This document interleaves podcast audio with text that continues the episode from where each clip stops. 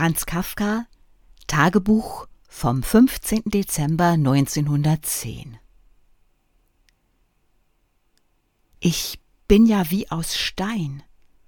Wie mein eigenes Grabdenkmal bin ich.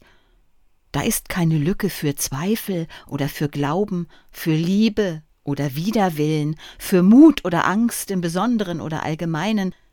Nur eine vage Hoffnung lebt, aber nicht besser als die Inschriften auf den Grabdenkmälern. Kein Wort fast, das ich schreibe, passt zum anderen. Ich höre, wie sich die Konsonanten blechern aneinander reiben, und die Vokale singen dazu wie Ausstellungsneger. Meine Zweifel stehen um jedes Wort im Kreis herum. Tagebuch vom 16. Dezember 1910 ich werde das Tagebuch nicht mehr verlassen. Hier muss ich mich festhalten, denn nur hier kann ich es.